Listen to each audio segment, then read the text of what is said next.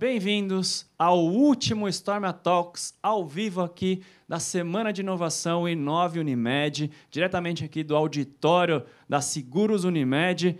E vou apresentar meus convidados aqui hoje, Gabi Douro, que estava aqui com a gente também em outros episódios. Oi, Doug. Oi, Nog. E hoje a gente está com um convidado muito especial. Sou muito fã e eu fiquei muito feliz que ele está aqui com a gente. Muito bom. É Doug Nog, né? Doug Fábio Nog. Nog do nosso lado aqui. A gente vai fazer aqui uma duplinha sertaneja.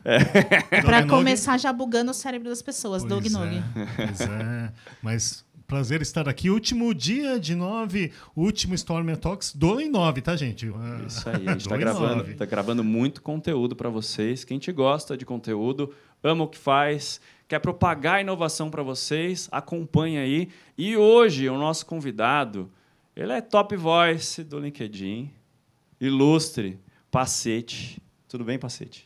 Ótimo. Eu não sei se ser último é bom, é ruim, é relativo, né? Só, só não é fácil, porque muita gente boa veio antes, mas enfim, muito obrigado pelo convite.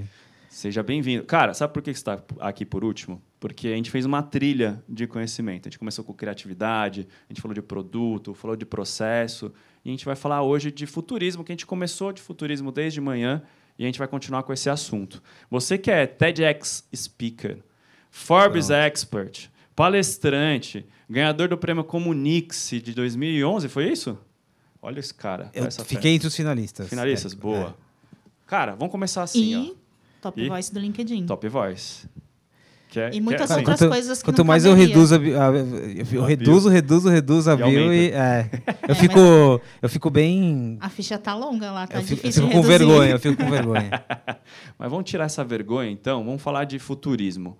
Cara, qual que é o seu processo quando você vai comunicar uma nova tecnologia, uma nova tendência? Como que você faz para achar, mapear? Qual que é o seu processo?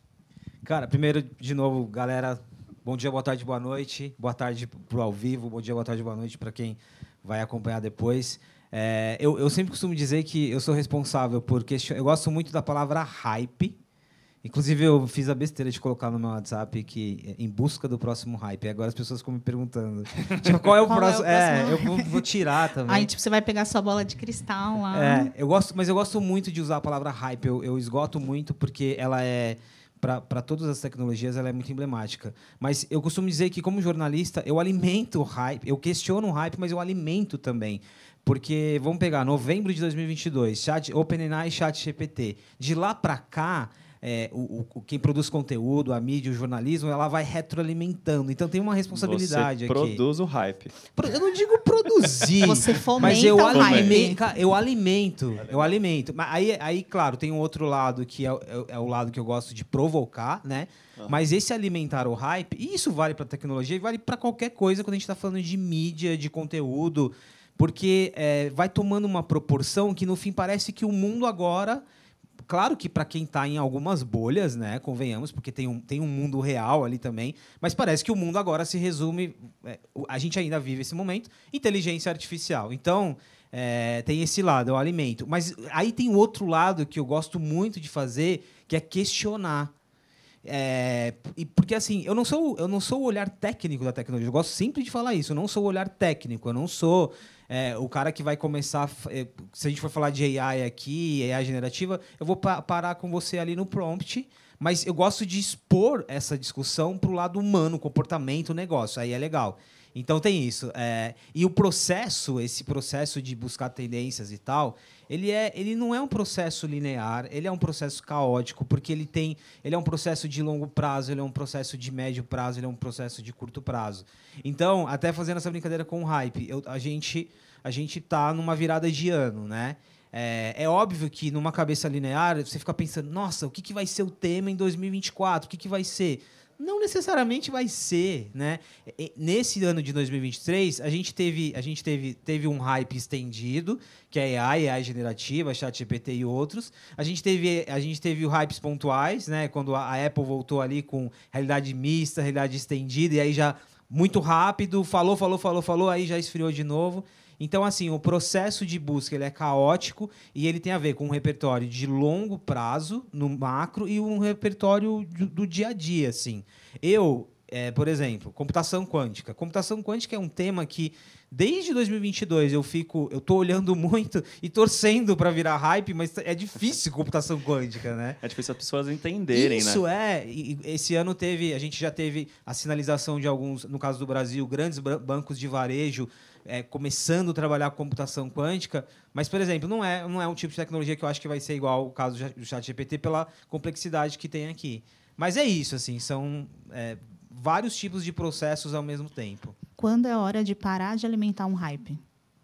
Quando é hora de alimentar. Olha, eu, eu acho que não é fácil de. Eu acho que essa linha. Porque já é difícil de saber o que é hype e o que vai continuar, né? E essa linha ela não é perceptível. Eu, eu vou pegar o um exemplo aqui de 2021, 2022. Passamos, não eu, não só eu, né? Passamos aqui, todos nós que gostamos de inovação, passamos sobre metaverso. E falamos sobre metaverso. E desgastamos metaverso.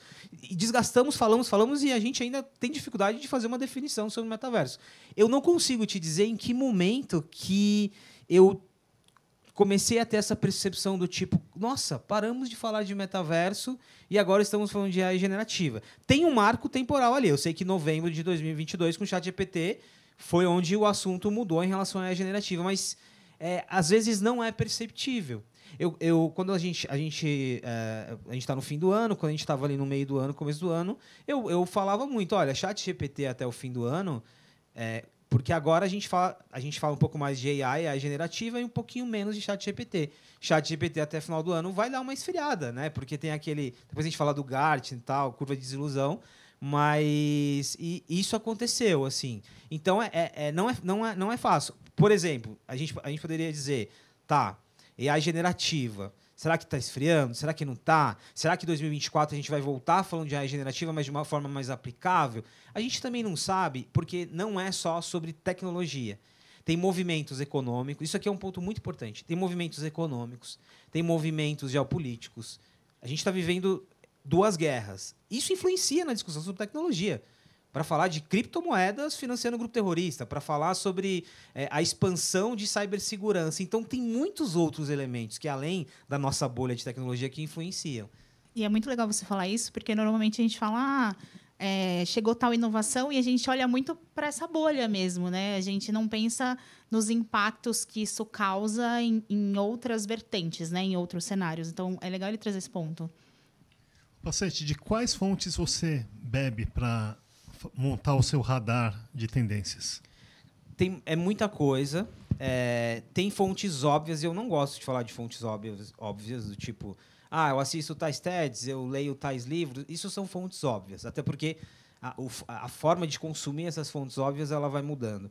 Eu gosto, e aqui, aqui tem um lado que ele parece ser um pouco até demagogo, parece ser um pouco assim romântico, mas eu cada vez mais faço esse exercício. Então tá, por um lado, tem as fontes óbvias que, que todos nós temos acesso e vamos lá e, e pesquisa, todos os milhares de reportes que tem, desde a M-Web, que é mais hypada, até reportes específicos de consultorias de uma McKinsey, por aí vai. Tudo. Hoje tem, tem muito, muito conteúdo. Ok.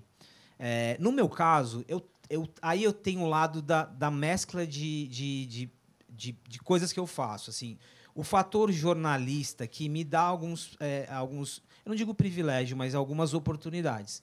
Então, às vezes, eu tenho, eu tenho a oportunidade de, de beber numa fonte de uma forma diferente. Quando eu estou conversando com um CEO, eu gosto muito de conversar com CEOs e trazer essas nossas conversas de hype, de tecnologia para CEOs. Porque um CEO, muitas vezes, está olhando para o PNL, para a estratégia. Eu gosto de, de sacar assim, o quanto que o, o CEO está com o dedo nesse assunto. Mas, por exemplo, essa é uma fonte que me ajuda muito é, ouvir um C-level, ouvir o bastidor de uma empresa. Nesse momento, essa grande empresa de consumo, o, como que é, a gente leva a AI generativa, como que eles estão olhando para a AI generativa, mas de, aplicado de uma forma muito prática? Os bancos, né? Então tem esse lado. Mas aí tem um outro, um outro lado que também acho que compõe essa oportunidade que eu tenho, que é para olhar para lugares não óbvios. Então, é, a gente vai falar de games aqui. Já, já não são lugares. O game já é óbvio, mas é, quando não era. Então temos ali dentro, é, dentro de uma comunidade, dentro de um Discord, dentro de algumas, alguns grupos, algumas tribos, o que está sendo falado ali? O que está rolando ali? Porque é isso, a gente né, tem vários streamers, a gente estava falando de sneakers aqui, de streamers, tem vários streamers que vivem mundos que são mundos que, se a gente não vai um pouquinho mais adiante, a gente não consegue acessar. Eu sempre digo que as marcas, e olhando para o marketing, as marcas elas acham que elas estão monitorando o que é assunto, é, o que é moda, né? Porque tem o social listening, porque está nas redes sociais, e não necessariamente. Tem uma camada de coisas acontecendo em muitos lugares que não estão rolando. Falei dos games, mas pode ser, cara, um festival que acontece na periferia. Eu sou da periferia, então eu uso muito essas referências. É, periferia de Osasco, Zona Oeste de São Paulo. Pode ser um festival que está rolando na periferia. Às vezes é um festival que está associado à música, mas ele pode trazer muito repertório de inovação e, e tecnologia. Sem me estender muito, eu vou dar um exemplo.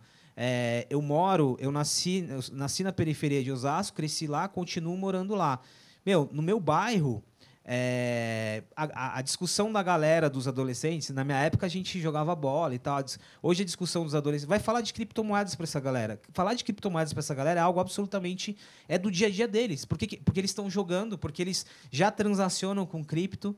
Meu, mas é periferia. Às vezes a gente associa só. É periferia. Meu, mas estão falando de criptomoedas. Os bancos digitais. Então, é, é, aplicativos de. Eu lembro que quando é, o TikTok. O Quai, quando o Quai estava se posicionando um pouco mais e tal. Para quem não sabe o que é o Kuai, é o concorrente do TikTok, também é chinês, é uma plataforma de vídeos que viralizou muito mais na periferia das cidades. Né? Isso. E, e, é engraçado, o Kuai, quando ele chegou aqui, ele tinha uma estratégia para conseguir aumentar ali o número de usuários, que ele, ele tava, na época, já mudou, mas ele pagava 80 reais, era 80 reais, ele pagava ah. para uma pessoa que, então a pessoa gerava um código e me dava um código. E o Quai pagava 80 reais para essa pessoa se a outra pessoa acessasse. Então, um dia, um vizinho bateu lá na minha porta e falou: Pacete, eu estou desempregado, tem aqui essa plataforma e tal. Eu não tinha, eu não tinha cadastro, eu já sabia, eu já tinha feito matéria sobre o Quai, eu não tinha ainda cadastro na plataforma. Eu me cadastrei para ajudar o vizinho. Então, é, aqui são só alguns exemplos que às vezes eles podem parecer românticos, mas que eles me ajudam muito né, na composição do todo, sabe? Eu acho que é, é, isso a gente falou até ontem, né? A gente estava num bate-papo aqui sobre comportamento e de furar bolhas, que é muito importante. Na hora que você vai ver tendências, estudar o que está acontecendo no mundo, você tem que furar a bolha sempre, cara. Eu acho que essa é uma premissa para você entender o que está acontecendo no mundo, né? E está cada vez mais difícil você furar essas bolhas, né? Porque o algoritmo bota a gente nas bolhas. E aí, quando eu falo de algoritmo, vamos falar de LinkedIn. É? as batalhas de tecnologia que tem no LinkedIn, as discussões todas. É, você, quando você vai produzir conteúdo para o LinkedIn, é uma plataforma, como que você pensa a cultura, como que você pensa tom de voz, como que você comunica a tecnologia? Esse, eu vou falar do LinkedIn. O que você falou de bolha é um lance, ele é um lance tão importante e eu costumo dizer, a gente vive, para quem está mais mais próximo aqui de tecnologia e inovação, a gente vive um hype em relação a festivais. E eu digo isso não de uma forma pejorativa, porque eu faço muito evento, muita curadoria e tal, medio coisas em festivais, mas são muitos festivais de inovação acontecendo. E aí, às vezes, você tem a falsa ilusão de que, nossa, que legal, você vai para um festival, você vê um conteúdo, é legal e tal, mas é uma bolha. Né? Então, tem a bolha da rede social, mas também tem uma bolha de uma, de uma comunidade física onde também as discussões são muito concentradas, né? Eu falei de periferia, às vezes você tem um SSW, um Web Summit, e você não tem, você não consegue tipo, tirar o festival de um mesmo público que circula nos mesmos lugares. Mas aí voltando para o LinkedIn, cara, isso foi um, é, é, o LinkedIn para mim ele foi, ele foi um aprendizado de longo prazo e ele foi, por que que eu por que eu comecei a produzir no LinkedIn? Em 2019, eu, eu sempre fui um jornalista no início ali muito tô, tô aqui, tô trabalhando. Eu não era de redes sociais, eu tipo já conta no Instagram eu já abri várias vezes. É, eu não tinha isso. E eu, eu vivi uma transição do jornalismo, daquele jornalismo, jornalismo, jornalismo raiz, e o jornalismo que começa a misturar com influência. Hoje, hoje as linhas elas estão todas aí, é muito complicado, mas eu tinha essa separação. Depois, só que eu sou ansioso.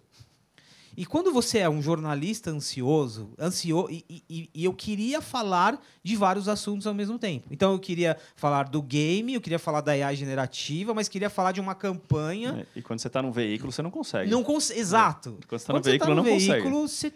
Você... É o mal de jornalista de querer falar de tudo, né? Exatamente. Eu falo com conhecimento de causa porque eu também sou, antes que. É isso.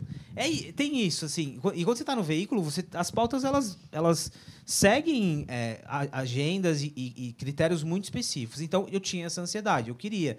E aí, e, e aí eu tenho. é, é, eu tenho um pé em dois ecossistemas: o, tec- o ecossistema de tech e inovação, o- olhando para comportamento e negócio, e um ecossistema no mundo do marketing, dos CMOs das marcas. Esses são, são os dois mundos que eu navego. Então, primeiro, tinha essa ansiedade. E no começo, eu olhava para o meu LinkedIn e falava assim, porque não foi, eu não comecei com uma estratégia, eu comecei simplesmente para dar vazão às conversas que eu queria fazer. Por isso que eu acho que eu não tive dificuldade com o tom. Porque o meu tom ele já era um tom muito assim, era, é um, era um tom muito natural, não era um tom. é, eu- hoje eu até tomo cuidado, às vezes, de. Às vezes você precisa fazer um texto que é um pouco mais. que ele passa por uma outra camada. Eu tomo cuidado para não mudar esse tom. Mas o meu tom era isso, é era um tom de conversa. E, ah, muita gente dizia assim: ah, mas o LinkedIn não é lugar para falar, mano, caramba. Tipo, eu não tinha isso. Eu levava muito do jeito que eu era pro LinkedIn. E aí, no começo, eu olhava pro conteúdo que eu postava e falava: meu, que você falava, salada. mano, caramba. Mano, assim. tipo, meu, ó, eu nem falo meu, eu falei meu. Que eu falei, mano, que, ca- que, assim, que salada. Essa semana eu, tô, eu tô falando da campanha polêmica, daqui a pouco eu já engatei uma inteligência artificial, mas com games e esportes, na época que eu comecei a escrever no LinkedIn, tava falando muito mais de games e esportes. E aí, a- daqui a pouco eu tô falando de racismo, e é isso, e seguimos adiante. Depois eu entendi que isso fazia parte do, do, do, do meu repertório ali. Do que é o digital também, né? Que o Isso. digital é tudo isso, né? Tudo ao mesmo tempo, toda hora. O digital é isso, né? Pra você entender onde você tá nisso é muito difícil também, né? É melhor falar de tudo, né? Porque você tem, você tem pessoas que é muito, é muito claro, né? Não, esse, esse perfil do LinkedIn fala especificamente sobre isso. Eu não tenho essa ultra segmentação. E aí até os, os públicos com que eu falo, eles são muito. Só que aí agora eu percebo janelas. Então, eu, é muito claro para mim. Tem, tem semanas que eu tô falando só de AI generativa. Aí, às vezes, eu dou uma. Deixa eu dar uma respirada aqui. Eu, dou, eu vou um pouquinho pro marketing. Eu percebo que eu, eu tenho momentos que eu concentro um assunto e aí vou pelo. E você falou de tom de voz. É, para mim, é uma das coisas que chama muito atenção no seu, nos seus posts, porque inovação nem sempre é uma coisa fácil de falar, né? É, é o que você falou. ah, Hoje, para os jovens, é natural falar de criptomoeda, mas a gente tem muitas gerações que ainda não entendem o que é criptomoeda, né? E é isso que você traz uma linguagem muito simples e fácil de entender. E aí você, você sente isso, que você atinge outros públicos que, se fosse um conteúdo mais técnico, você tem esse feedback das pessoas?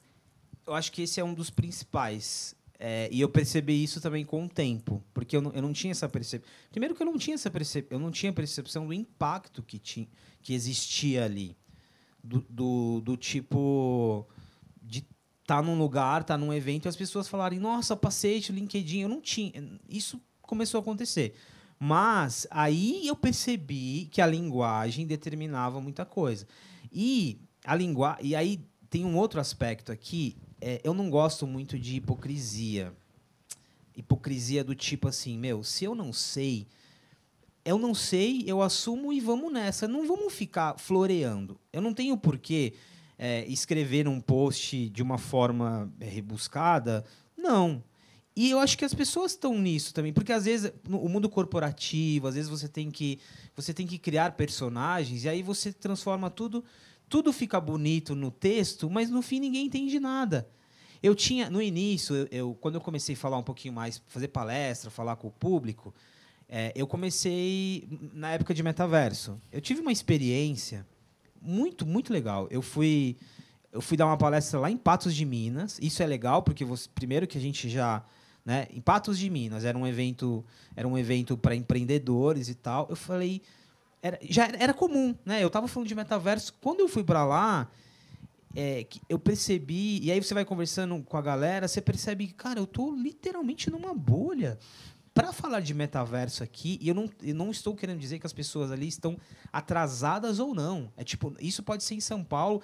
É, as pessoas elas têm uma vida do dia a dia. Às vezes a gente acha que todo mundo hoje está falando de AI generativa. Não, as pessoas estão trabalhando, então tem isso. E isso, isso foi me despertando do tipo, tá bom, eu estou falando aqui de metaverso, mas eu vou ter que falar de metaverso de, um, de uma outra forma. Porque essas pessoas aqui, e tinha muita gente que trabalhava com agro, tecnologia para o agro, eram as, as pautas eram outras. Tipo, como que eu uso o Instagram para fazer a minha marca crescer? Então, assim, é, esse é um aspecto muito interessante. Linguagem muda tudo. E aí essa linguagem eu adoto ali e é, é a mesma linguagem que eu estou trazendo aqui, assim, sabe? É, isso é de fato é perceptível essa diferença. Nog, quer puxar uma pergunta? Não, eu ia perguntar justamente desse processo, né, que ele comentou o início da jornada dele como jornalista e o que, que como que foi esse processo de mergulho aí no futurismo, tudo mais. Mas ele falou um pouquinho, né? Mas eu, eu queria entender mais, uh, paciente, como que foi esse processo até de se tornar um top voice, né? Foi algo pensado, foi algo estruturado, foi algo, como que surgiu? Ou foi muito orgânico?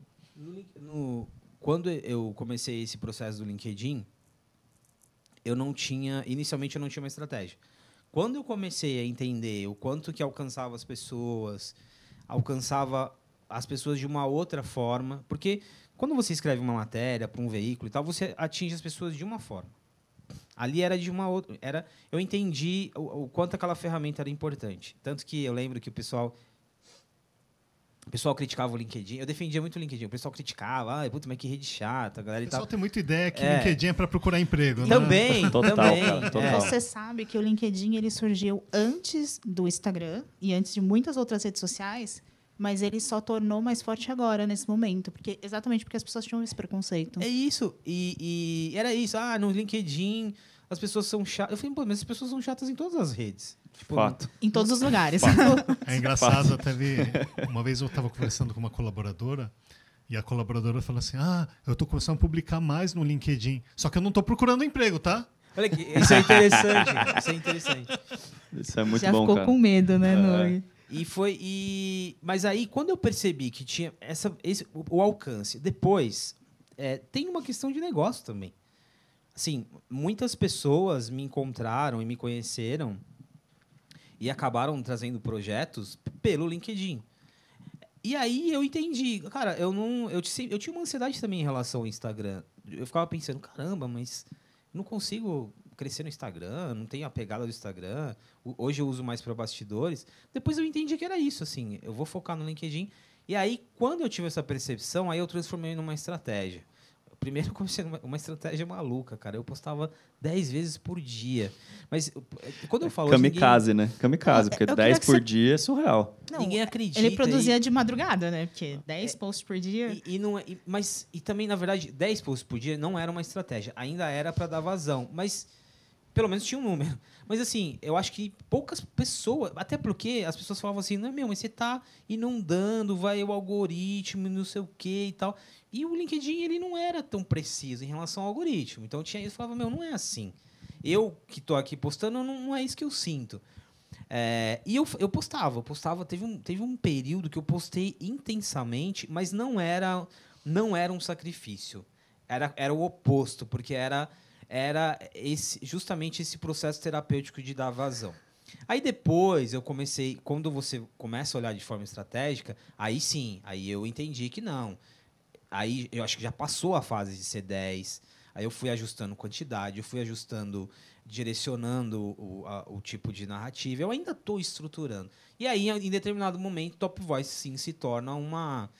É, você acaba almejando. Mas sempre tem aqueles. E, e aí mudou quando eu comecei a pegar atração no LinkedIn, o LinkedIn mudou a, a, a, dinâmica de Top Voice, tanto que eu desisti do Top Voice.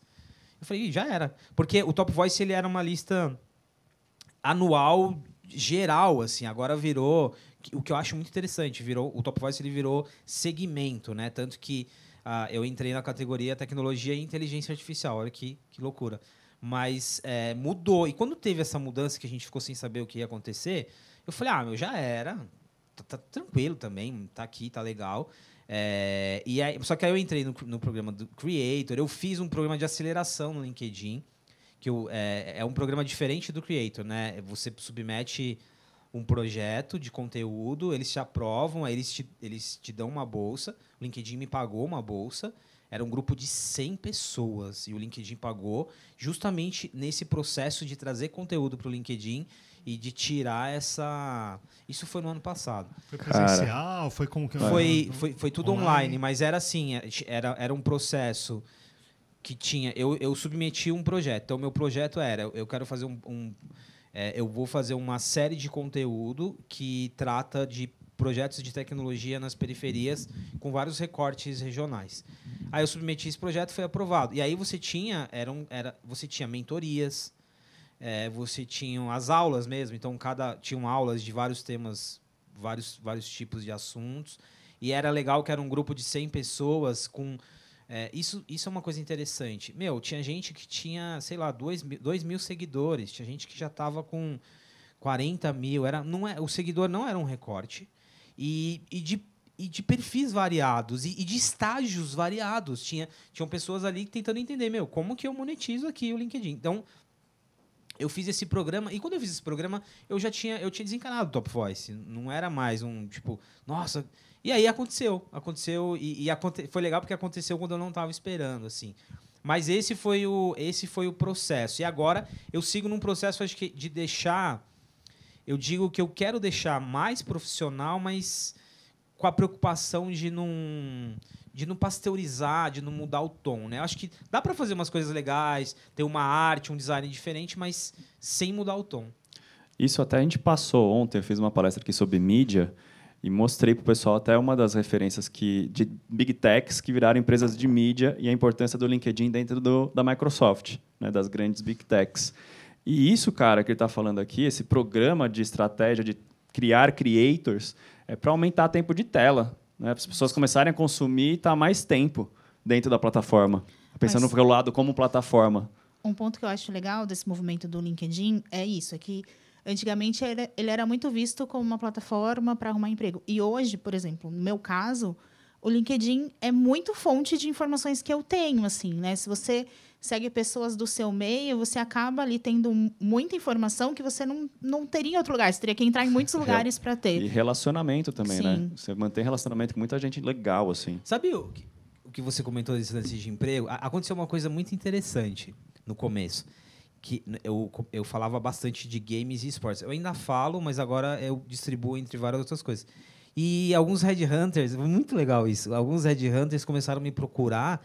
Cara, teve um headhunter que me procurou para eu, eu fazer gestão de um time de esportes, cara. Porque assim. Dê nome aos bois. Isso. pra, tipo, Coloca na falei, mesa. Eu falei, meu, que fico lisonjeado, mas, tipo, não tô longe. Não, não, por, mas por quê? Aí é, é, que é uma coisa que eu digo para as pessoas, e isso pode ser com o LinkedIn, pode ser para o Instagram. Eu acho que é, é na plataforma onde você consegue ter o seu melhor tom possível. Tá? Que o, o lance não é ficar falando aqui do LinkedIn. Mas, assim, são ferramentas de, constru de construção de autoridade, das conversas que você está trazendo. Esse foi um exemplo interessante, meu. Eu estava falando tanto do assunto que eu acabei sendo associado a um profissional que poderia é, ser contratado para esse meio, assim. Você acaba sendo referência, né? É, e isso, meu, e assim, de novo, eu volto a falar, não é não é sobre você ter uma base, começar de uma base grande. Não, você, você constrói. Eu falo isso para o meu sobrinho que está começando a carreira profissional, para qualquer outra pessoa. É, você constrói, sim, uma. É, você consegue construir, é claro. Aí vai tempo e tal, mas é, e as pessoas. É, e aí isso vai além da crítica das redes sociais. Eu acho que o lado positivo. Meu, tem muita gente que construiu sua marca, sua empresa, o seu negócio, o seu MEI, a sua dinâmica ali pelas redes sociais. Tem, tem um lado ali também de serviço, sabe? Então acho que tem é, é, muita coisa ao mesmo tempo. Assim. Você tocou no assunto de pasteurização de conteúdo, até para entrar a inteligência artificial na produção de conteúdo, que a gente está batendo nisso, né? É, quando a gente usa o chat GPT para fazer posts, por exemplo, a gente está deixando robôs fazer o nosso trabalho para conexões humanas. É, o quanto você acha que a gente vai começar a robotizar cada vez mais? O que você tem sentido das pessoas usando o chat GPT para construção de posts e tudo mais? Você usa no dia a dia, pelo menos para pesquisa? Eu uso para o dia a dia de pesquisa, né? o meu copiloto ali. Mas escrever e colocar o post exato, eu não consigo ainda, não tenho esse desapego ao meu próprio texto. E eu queria complementar só essa pergunta, desculpa. É, o quanto isso é uma preocupação também, porque quando a gente fala assim, ah, quando surgem essas coisas, ah, o jornalista vai acabar, sabe? Então, o quanto que a gente tem que olhar para isso de uma outra forma, que nem o Doug falou, de disso ser positivo para o nosso dia a dia. Quando, quando eu comecei a usar o ChatGPT, eu gosto do Bard. Eu uso, eu, eu quase não estou usando o ChatGPT. Eu uso mais para testar algumas coisas. Eu, eu gosto de usar o Bard. É, eu uso para processo também. Quando começou o ChatGPT, eu fiquei tentado, como todos nós ficamos. Cara, me escreva. Se eu, se eu falo pro Bard, me escreva uma, um texto jornalístico de cinco parágrafos e uma lista sobre tal, tal assunto, ele vai escrever e ele me entrega com título. É tão fácil, né? É. Aí, beleza. Eu, eu poderia fazer. Eu nunca postei no LinkedIn texto feito no, no ChatGPT ou no Bard fiquei tentado várias vezes. Já pedi, já montei posts, mas desisti. Porque aí começou uma reflexão. E aí entra, entra um pouco, não só no jornalismo, mas a AI como um todo. Cara, se eu estou pedindo, voltamos a falar, se o, se o legal do LinkedIn até agora para mim foi o meu tom e a minha, a minha forma de colocar as coisas, se eu estou pedindo pro, pro chat GPT me fazer esse post, qual é o sentido? Deu... Eu posso retornar essa pergunta com uma provocação? E se você treinar tão bem o chat GPT para virar você? Calma. Calma que aí. aí calma que a gente vai entrar nessa parte. segura aí. Segura a emoção. Segura a emoção. Segura a ansiedade. Mas a, reflexão foi essa. E, a, e aí surge. A, e aí essa reflexão vem acompanhada de uma outra coisa. Vergonha mesmo. Porque se você, se você lê uns três textos gerados pelo chat GPT, no quarto você já manja a escrita do chat GPT, você já o estilo. Tanto que esses dias é, uma, uma, uma, pessoa muito querida me, me, me, me mandou rapidamente, ele, olha, eu fiz um roteiro aqui, tal, tal, tal. Quando eu li o roteiro, eu, eu queria falar para a pessoa que ela tinha feito um chat GPT, mas eu fiquei com vergonha de constranger a pessoa. Eu falei, nossa, você fez rápido, né? Que legal, tá obrigado, vai ajudar aqui. Aí a pessoa soltou que, ah, não, nada como o chat GPT. Mas assim, nesse estágio, é claro, a gente está falando de chat GPT, é, a gente está restringindo a uma ferramenta. A gente tem muitas outras coisas aqui, mas é, é isso. Tem, um, tem um padrão ali não criativo de escrita. Então, neste momento, fazer um texto, substituir tal, tal, tal, não, não, não, não faz sentido. Por quê? Porque, para mim, está muito claro que o tom é um diferencial. Vamos olhar para o lado do jornalismo. E aí, que é, uma, é, uma, é, uma, é, uma, é um ponto que aí eu sou polêmico. Para os jornalistas, talvez. É, o chat GPT, no que você falou, ou qualquer outra plataforma de AI generativa baseada em texto, eles vão se aprimorar e eles vão melhorar. Isso é fato. Vamos pegar a editoria de tecnologia. Uh, em média, hoje, o que, que dá audiência em editorias de tecnologia? iPhone, disparado. Apple, dá audiência coisas que remetam a catástrofes. Então, o asteroide que vai destruir a Terra. É um asteroide que está muitos milhões de anos-luz de distância, mas ele pode destruir a Terra em ele está passando perto da Terra. É, isso dá notícia, isso dá audiência. Ah, o núcleo da Terra se deslocou e aí vai ter furacão e tal. Isso, isso dá audiência. A, a minha pergunta é: às vezes você. E, e, e considerando que dá audiência, o, o que dá audiência você precisa fazer com frequência, com velocidade e com nível, às vezes, essas, no caso de asteroide, informações científicas, siglas, coisas que são muito específicas. É, até, até que ponto faz sentido eu deslocar um talento humano? Né? Pode ser o estagiário, do estagiário ao editor, mas até que ponto faz sentido eu deslocar essa equipe para ficar escrevendo essa nota do asteroide? Se eu tenho um prompt, se eu tenho um sistema que consegue entregar, isso já acontece no jornalismo. A gente já tem o conteúdo feito de forma eh, via automação, mas se eu tenho uma tecnologia que me entrega esse texto com velocidade, com aí tá, precisão de informação que a gente ainda não tem, mas vai ter, informação precisa e com uma capacidade de, de ser encontrado na rede, no, no, no, no, Google e tal, cara, é ótimo. Isso, isso eu quero que substitua esse, esse jornalista, eu quero sim que seja substituído. Porque eu quero tirar essa função e aí vem um outro lado. Tá, mas o que, que é. O, qual que é o diferencial do humano aqui? Às vezes a gente acha que tem a resposta. Ah, mas é a sensibilidade, é a criatividade. Eu acho que aqui a discussão é rasa. Não é isso, a gente não sabe ainda. A gente não sabe o que é. Então, eu tenho esse lado. Primeiro, se essa ferramenta vai me ajudar, é, eu, eu não posso. O que eu- quando eu falo que eu não gosto de ser hipócrita, a gente não pode fugir do assunto. Então, se existe essa possibilidade, ok. Outra, outra ilusão, polêmico também. A gente, o jornalista, o- quem produz conteúdo, qualquer pessoa, vai, vamos parar de falar só de jornalista. Você acha que você escreve para pessoas. Eu lamento te dizer que você escreve para uma máquina. Você escreve baseado em SEO. Você escreve para algoritmo primeiro, porque para o depois pessoas. algoritmo é primeiro o algoritmo, depois pessoas. Primeiro o recorte. Então, caia na real. Eu não estou falando que isso é bom ou ruim, mas caia na real. Já não existe o romantismo de que você está, num primeiro recorte, escrevendo para as pessoas. Segundo, é, você está escrevendo. Aí, na camada que você está escrevendo para as pessoas, você está escrevendo um texto de 5 mil caracteres para a pessoa que vai ler o título. Caia na real também. Não tem problema nenhum que as pessoas leiam o título. As pessoas elas consomem informação do jeito que for é, mais é, pertinente para elas. Não quer dizer que as pessoas são preguiçosas. Quando lê o título, né? Quando Porque lê o no título, Instagram, você só vê a foto a e... imagem, né? tipo, tem formatos e perfis de consumo de conteúdo, qualquer que seja. Eu não tenho esse romantismo do tipo, na minha época, as pessoas liam um jornal impresso e agora. Não, cada um consome conteúdo e informação e tem inteligência para consumir no formato que exista. Mas aí, diante disso, eu que produzo conteúdo, qual é o, o- questionamento que eu vou fazer aqui? E aí o questionamento, e aí eu volto para aquele lance que eu sempre digo que parece romântico a discussão ela não é sobre plataforma e ela não é sobre a forma do texto. A discussão é sobre descobrir no médio e longo prazo qual que vai ser a diferença de eu estar ali. O que, que eu vou fazer como jornalista, como produtor de conteúdo? Será que eu vou ter que me voltar mais para a estratégia para que deixe para que as máquinas operem ou eu vou ter que criar uma estrutura para que as máquinas operem melhor ou sei lá o que vai surgir. Então aqui tem esse primeiro recorte. A gente precisa parar de falar das coisas como tabu e discutir de uma forma mais clara e caindo na real. Aí agora tem uma outra coisa. Ah, legal. Mas tudo bem, a, a inteligência artificial ela vai me livrar de fazer o operacional e vai me dar a possibilidade de, de fazer as coisas legais e criar. Romantismo também, vamos cair na real, porque voltamos aqui. Nós estamos num recorte de trabalho, quem trabalha com comunicação no escritório, a gente está num, não digo privilegiado, mas a gente está num recorte muito específico de trabalho.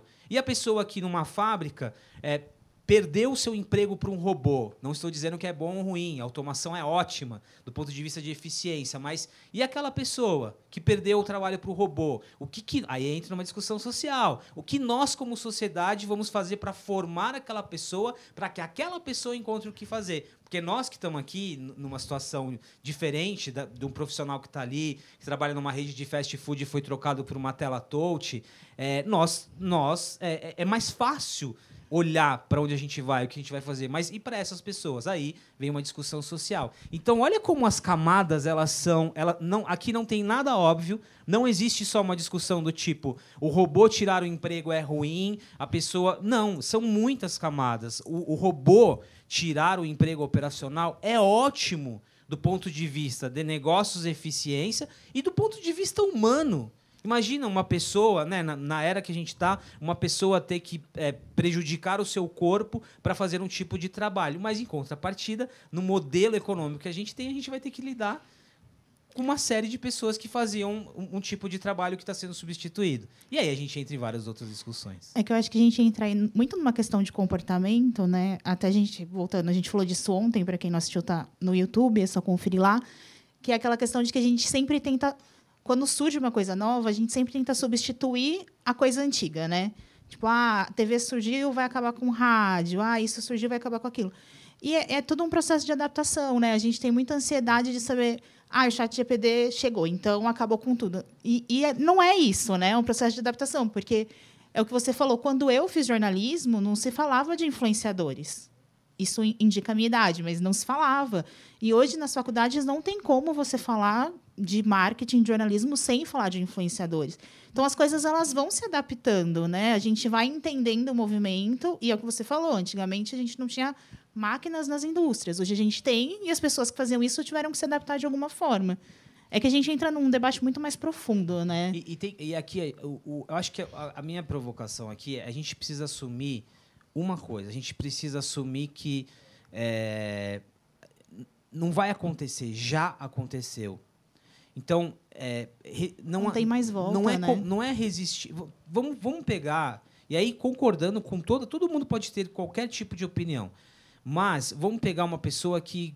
Porque tem os extremos. Tem a pessoa que é muito entusiasta da inteligência artificial, é a revolução, e tem uma pessoa que é extremamente. É... Skynet. Isso. É, Vai acabar o mundo. Exatamente. É, essas discussões, elas são legais no campo da discussão do bar, talvez, mas Vamos, eu gosto de chegar no meio termo. Ah, inteligência artificial vai dominar, vai mudar, eu não concordo e tal. A sua vida já é regida por algoritmos. O, a comida que você chama, o, o, delivery, o seu deslocamento, o que você consome de conteúdo, o seu cérebro ele já, ele já se adaptou a uma outra dinâmica. A inteligência artificial ela já mudou a sua vida tipo, há muito tempo. Na verdade, você já entregou sua vida para ela, é né? isso. Porque você não tem mais controle. Então, assim, é, e de novo, eu vou, o termo hipocrisia, às vezes ele parece pesado, mas menos pejorativo. Mas é isso. Vamos cair na real. Tá, então caímos na real. Gente, inteligência artificial tá bom, não é uma tecnologia nova, tá? Aí, aí vai um pouquinho do processo de entender, e aí, é, e aí vai depender do interesse da pessoa pelo, pelo tema. Pode ser que a pessoa não se interesse em entender o retrospecto da inteligência artificial. Tá, inteligência artificial não é um assunto novo, gente. Não é, tá? Décadas. A gente tá falando de 1950 para cá. É uma tecnologia em evolução, que ela se, potencia, se potencializa na aplicação no, ou na conexão com outras tecnologias. Aí, com, tudo, com todos esses elementos, elementos, a gente sai dessa esfera do hype, da euforia, que às vezes a, o hype e a euforia, ele, eles não deixam a gente tomar decisões. E aí, voltando para para as pessoas que precisam levar a nossa conversa de futurismo, tendências para o lado prático, tá bom? O que, que eu faço com tudo isso? Então, o hype, a euforia, ela não deixa a gente tomar decisão. Então, é cair na real, não é, é observar o que está por trás de tudo isso e seguir as discussões. É, e aí aqui é o, é o lado do pacete que, que não é o paciente que alimenta o hype, mas é o paciente que questiona o hype. Vamos deixar essa conversa um pouco mais leve? Quer fazer pergunta? Não? tá pesada? não, um pouco menos, né? A gente usa umas palavras hipócritas, assim, tal. Mas eu não sei se o Nogue quer não, não, complementar. Só, só pensando, até uh, lembrando um pouco da fala do Murilo Gano no primeiro dia. Né? Porque o, o que acontece? É, ele falou muito daquela questão do modelo industrial, até de formação que a gente tem na escola desde pequeno. Então, na verdade, a gente tem um modelo industrial que vai lá e vai colocando na cabeça da pessoa conteúdo aí por diante. E um dos poucos momentos criativos, porque você aprende a resposta certa. Você é sempre forçado, de certa maneira, a prova é constituída para você dar a resposta certa. É a alternativa A, B, C, D e por diante. E, o, e, e, na verdade, a parte criativa, por exemplo, era o momento da redação e aí por diante. Que, que agora o próprio o próprio ChatGPT, a inteligência artificial generativa, também está produzindo texto. Né? Então, a, a gente está numa geração que foi formatada nesse modelo industrial e está tendo agora que é, vira esse pavor porque a gente não teve outro processo de formação. Né? A gente não, não aprendeu. Como, o que, que você vê como tendência futura, até ou até no momento presente, como que deveria ser esse processo formativo de novos profissionais, esse processo de transição de uma de pessoas que hoje estão lá teclando botão e para um futuro em que dominado por inteligência artificial e aí por diante, como que a pessoa vai fazer o processo de reskilling delas? O que, que, você enxerga? Sabe o que é interessante? Uhum. Aqui, aí aqui tem duas discussões, né? O que eu falei um pouquinho, tem uma discussão comportamental de você se e, e até de para levar para terapia, de você se entender no mundo como ser humano, e tem um lado prático que é como a gente vai formar. Eu, eu entrevistei recentemente a presidente da 3M no Brasil, a Adriana, e a gente teve uma conversa, foi recente agora, a gente teve uma conversa nesse sentido, porque é, eu, eu levei para esse ponto. Qual que é o desafio? Como formar? Quase a pergunta que você fez, né? Como formar essa, essa nova, não essa nova geração, mas como formar e, e, ressignificar novos esses profissionais que estavam acostumados a uma dinâmica em, numa, em um novo tipo de indústria. E até ela, ela usou um termo super legal, assim, ah, é, é, e, e a gente a gente tem um instituto, a gente está formando, mas a gente está formando pessoas para fazer coisas que até pare, pare, parece jogar videogame, assim. É, aqui tem um lado prático que aí é muito curto e médio prazo para necessidades que a gente consegue enxergar agora. Ela, como, como uma indústria, ela consegue enxergar que o tipo de profissional que ela precisa para é, é, a inteligência que ela precisa para operar um robô, por exemplo, ou para lidar com inteligência artificial, porque ela vai precisar de pessoas para é, ajustar uma base ali, né? Então tem esse lado prático. E aí, e aí mas também tem o outro lado.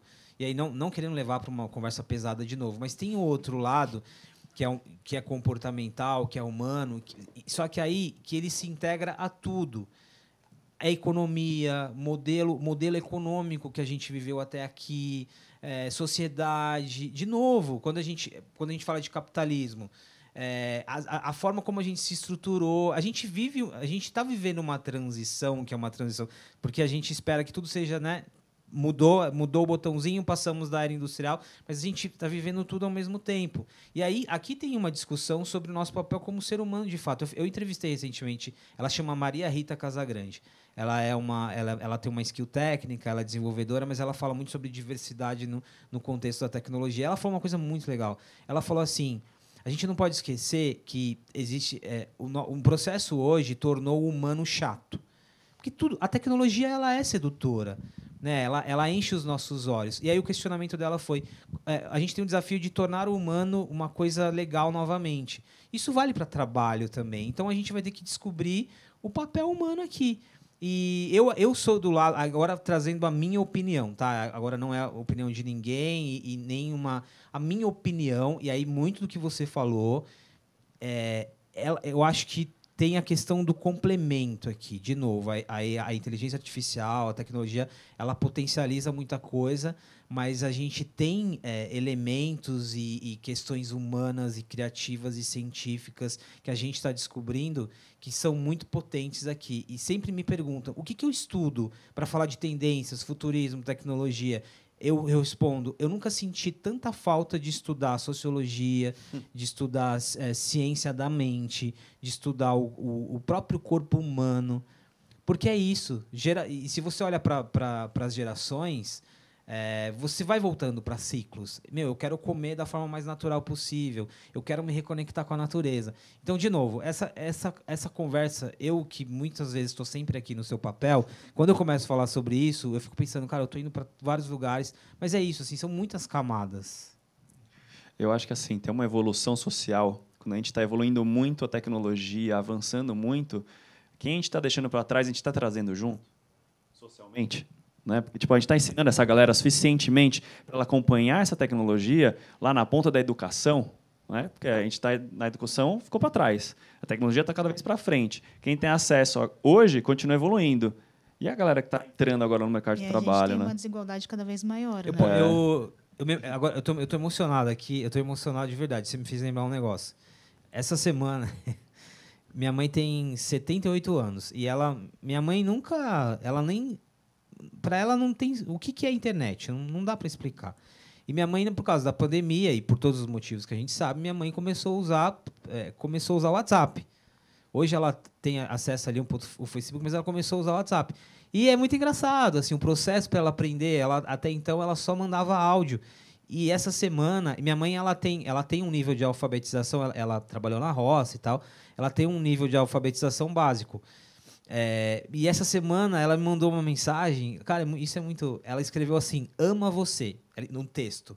Já achei, eu já fiquei surpreso, porque ela não escreve, ela não digita. Ela escreveu ama você, e depois ela mandou um áudio e falou assim: ah, é, a Ana, a Ana é minha sobrinha, né, a neta dela.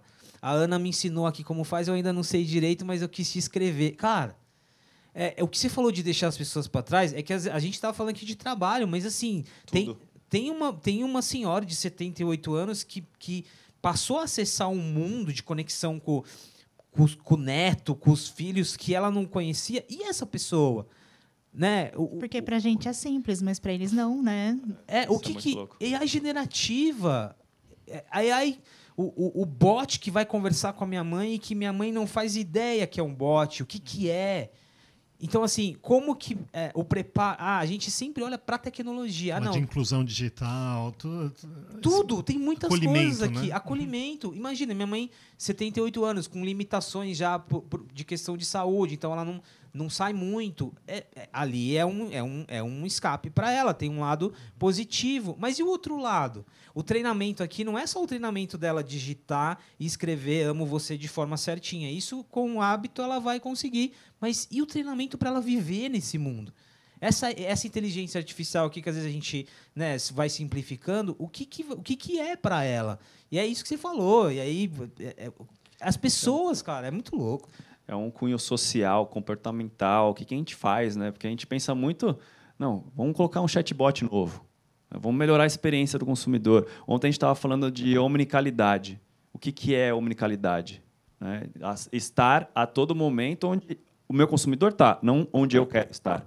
Já muda a percepção muito grande disso. E, e, e assim, a gente está falando da sua mãe. Quer falar com um robô, quer falar com uma pessoa que entenda ela, que o robô não vai entender ela, provavelmente. A pessoa vai ter essa empatia. O robô está criando essa empatia. A gente está treinando ele para ter essa empatia também. É muito louco. Tem muitas perguntas, né? É muito é, IC, IC, né? Que isso a gente está falando a semana inteira aqui. Mesmo porque a gente entra nessa questão de novo de que a gente olha para nossa bolha, de que é, ah, mandar uma mensagem no WhatsApp é simples, né? Fazer isso é simples. É, posso mudar de assunto? Fica à vontade. Eu queria que a gente falasse um pouco. Você falou que você começou a sua carreira, né, muito em games e tal. E eu queria que a gente falasse um pouco, um pouco disso, até fugindo um pouco dessa questão de IA, apesar de estar presente lá dentro, porque o mercado de games ele tem se tornado cada vez mais forte, né? Hoje a gente vê programas falando de games, é, a gente tem uma divulgação disso muito maior e as marcas percebem essa realidade, percebem a importância disso e elas estão entrando cada vez mais nesse universo. Então, eu queria que você falasse um pouco dessa sua percepção, de como as marcas estão navegando nessa onda e o quanto isso ainda pode crescer, né? Da gamificação como processo de engajamento também do consumidor? É, eu estou falando mais da questão de, de jogos de videogame mesmo, Como, né? Porque a gente, né? Isso.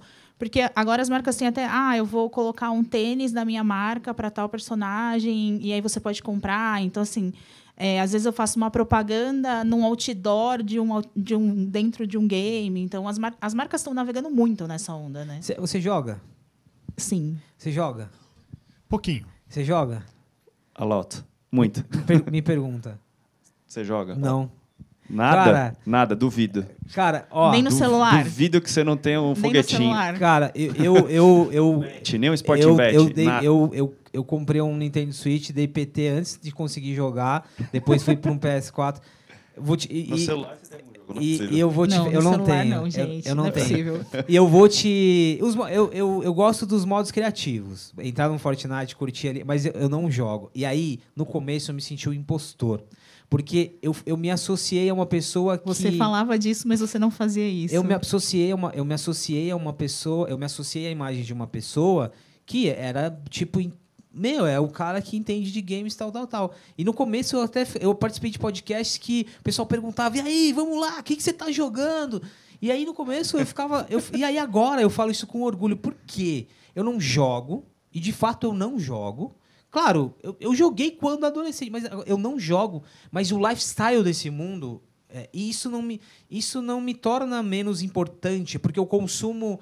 É, é, não só o lifestyle, mas eu consumo os personagens, eu consumo a narrativa, eu consumo os streamers, eu assisto. Isso eu faço muito. Você faz parte do negócio. Eu faço parte. Sem jogar. E, e aqui já é muito didático para mostrar o seguinte, aí conectando com a tua pergunta é, ser, game, ser gamer hoje ou é, estar inserido nesse universo é algo muito mais amplo do que a gente imagina.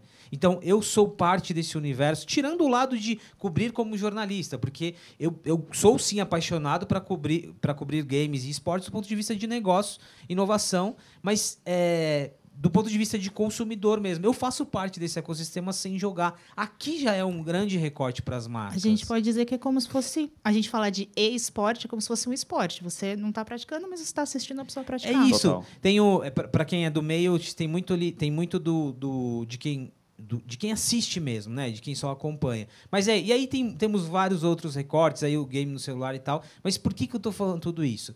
de novo, o game como tecnologia, como plataforma, não é novo. A gente está falando de décadas, mas por que começamos há 3, 4 anos a falar mais sobre isso? Porque tem uma série, tem uma questão de digitalização. E isso, eu tô falando antes da pandemia, tá? É, tem uma questão de digitalização, momento tecnológico, momento de conexão, de comunidade, porque quem joga não está só jogando para se divertir, está se jogando para se conectar, está se jogando para conhecer pessoas e por aí vai. Tem vários motivos aqui. Pessoas 65 mais que estão jogando para se conectar com os netos e tem muita coisa. Mas é, esse ecossistema, ele, por, por, que, que ele explodiu? Vou pegar ali 2017. Porque as arenas começaram a ficar lotadas. E aí vamos para marcas marketing marcas. As marcas olharam e falaram: como assim? Que, é um mercado que inexplorado, tá acontecendo, né? né? Por, é, porque eu não tô ali, isso? né? 2000, vamos falando de 2000, é, é 2019, disso, não é muito distante, cara. 2017 não. que foi o boom ali. E a gente está né? falando ainda antes disso. Vamos, vamos, pegar um CBLOL, o, o League of Legends, que meu, Ibirapuera, que as marcas olharam e falaram o que, que aconteceu? Porque essa galera, ela sempre existiu na história recente ali, meu. Nas lives, nas comunidades, no, milhões e milhões. Os streamers, mesmo os influenciadores, dos, especificamente dos games, estavam ali já arrastavam multidões. E aí, do nada, também tinha o Twitch, né? Que a galera, tipo... Twitch. Ia mas pra quando pra você, assistir. Quando você materializa isso e coloca numa arena, você tangibiliza isso para o marketing. Aí começou. E, e mesmo antes disso, teve uma fase dos games, especificamente para as agências, para você fazer algo marca e game, era muito caro. Desenvolver um game é caro, demora. Então, como que eu faço uma inserção? Ah, lembra uma época que a gente tinha muitos games proprietários de marcas e tal. Como eu faço uma inserção? Era difícil. Quando, aí, quando, mas aí quando você tem a junção de um evento físico de experiência plataformas de streaming, Twitch, comunidades, influenciadores, que são super importantes aqui, porque você vai potencializando a audiência. O perfil das pessoas que, que consomem esse conteúdo, tipo eu que não jogo, mas estou inserido. Aí você tem um tipo de conversa com as marcas que é sobre. Por mais. O game é muito interessante, porque ele é ultra nichado mas ele é ultra massificado, assim. Quando é você olha louco. macro e micro. Tanto que o, o, fato de ser nichado é um grande desafio para as marcas. Mas aí, fechando. Começou é, todo mundo. Então a gente viveu essa fase. Caramba, quero entrar, quero entrar, vou entrar. Tá, tá. Como marca, eu já entendi que isso é importante, tem dinheiro tal. Como entro? Aí começa. Como eu entro? Não sei, vou, vou entrar em qual jogo, com qual comunidade. Aí você começa um processo de, primeiro, as marcas começarem a co-criar, buscar colaboração. As que a gente. As marcas não endêmicas, né? Que não são marcas de, de equipamentos para os games, mas tipo uma marca de bebida, um alimento, por aí vai. É, aí você vive essa fase. E, e, e, ao viver essa fase, você tem quem faz. Eu não gosto de dizer quem faz direito, quem faz, quem faz certo, quem faz errado. Porque mesmo quem faz de forma pontual, acho que está experimentando e é válido. Mas quem tem, que, quem, tem quem fez o, apostou no longo prazo e aprendeu e construiu algo grande, tem quem fez coisa muito pontual. Passamos essa fase em que, tá bom, já ouvi, o game é importante, maior que a música, tal, tal, tal, beleza. Mas, de novo, agora como que eu aplico o game à minha estratégia de marketing, de e-commerce, de retail media, tal, tal, tal. Aí você começa a ter conversas que são mais, muito além só de construção de marca, de comunidade, de conteúdo. É sobre conversão, né? Aí veio o metaverso, todas essas discussões. Agora, o que, que a gente tem? A gente tem, nesse momento, a gente continua tendo os games, as comunidades, como públicos estratégicos importantes, marcas muito maduras já atuando, marcas que ainda experimentam, é, mas muitas marcas que estão numa fase de conectar é, mais ao negócio, não só à construção. Tem marcas em todos os estágios. Tem marca que está tentando entender como entrar. Mas tem muito isso. E aí tem um, aconteceu um outro movimento interno no, marketing das empresas. Uma galera que entendia, agora sim, entender não como eu, que entendia do game, da comunidade de um jogo, que foi, que foi explicando isso para as executivas, para os executivos, porque, de novo, Talvez um Como executivo. você falar para um SEO de uma empresa tradicional, vamos investir dentro de um videogame. Até para ele entender os números, né? Você pega tipo o Nobru, que a gente estava falando antes aqui, no... o cara tem 16 milhões de seguidores no Instagram, que o cara nunca soube quem é. Você fala, cara, quem que é esse cara? Se Pegar não... o Ninja, que tem 30 milhões de seguidores, nunca ouvi falar, e o cara é o maior astro do negócio. Fala, Super influente. Cara, como né? assim? Se, e aí o que aconteceu? Se, se esses executivos executivas tinham filhos e numa faixa etária. Eles até. Não que eles entendiam, mas eles. Meu, Fortnite, meu filho, Roblox. Então, é. isso já, já tinha um, um recall ali. Mas mas rolou uma, aí rolou, falando de mercado, rolou uma movimentação muito interessante. Teve muita gente que, que foi do ecossistema das marcas, do marketing, das agências, aí que era geek, que gostava de games, que foi para o mundo dos games com um olhar de negócios e marketing. Isso ajudou. Porque as, as organizações, ela, as publishers, todas estavam se, se profissionalizando para falar com o mercado. E teve o oposto também. Pessoas que vieram do mundo do game que foram para as agências para as marcas. E aí você começou a ter uma conversa um pouco mais é, madura. É, mas nessa fase a gente tem muito isso agora. Se a discussão. Tem muito essa discussão, tá bom. Tirando o meu trabalho aqui de construção de marca, de cocriação com os streamers, qual que é o lado do game que eu, como marca, eu posso desenvolver do ponto de vista de negócio? Digamos que não é o caso da Mastercard, mas a Mastercard que tem um trabalho global com League of Legends, que está lá há muito tempo, é um longo prazo. Como que a Mastercard pode ir além apenas de estar presente ali? De negócio, de escala, tem muito essa discussão. Mas, de novo, é um ecossistema que ele segue em processo de, de amadurecimento em, toda, em todos esses, esses campos. assim. Mas que é, muitas agências surgiram, agências especializadas, empresas especializadas, consultorias e por aí vai. Cara, muito bom. A gente está chegando à reta final do nosso podcast. Quero lembrar aqui, agradecer nossos patrocinadores, Activity, Global TI, a Delphix, Sensidia, a, a plataforma Builders. Sem vocês, nada disso estaria acontecendo. Essa semana incrível do Inove. Gente, se quiserem continuar patrocinando a gente aqui no, no Storm Talks, já estou falando para vocês a semana toda, né, Nog? Continuem aqui, a gente está facinho, venham. Pacete, obrigado pelo bate-papo aqui hoje, foi incrível, cara. Você é o cara falar de LinkedIn e tudo mais. Cara, eu que agradeço. Toda vez que eu tô do outro lado, eu fico muito assim, tipo, síndrome do impostor, né? Cara, o que eu tô falando? Geralmente eu tô aí fazendo as perguntas e as provocações, mas, tipo, até pegando o nome, o, Storm e, e, e o remetendo a Storm, né? Tipo, a nossa conversa aqui foi uma grande tempestade, cara. É, assim, é, é muita coisa, é muito. É, é, é, muita coisa junto ao mesmo tempo e é caótico, assim. Por isso que se você. Tem um momento que você vai viajar, vai, como a gente deu uma viajada, mas tem um momento que você vai olhar pro dia a dia, assim. Mas eu acho que a, a, o, o, recorte final aqui é muito. Tudo, a gente, tudo que a gente falou, a gente falou muito sobre o que você falou.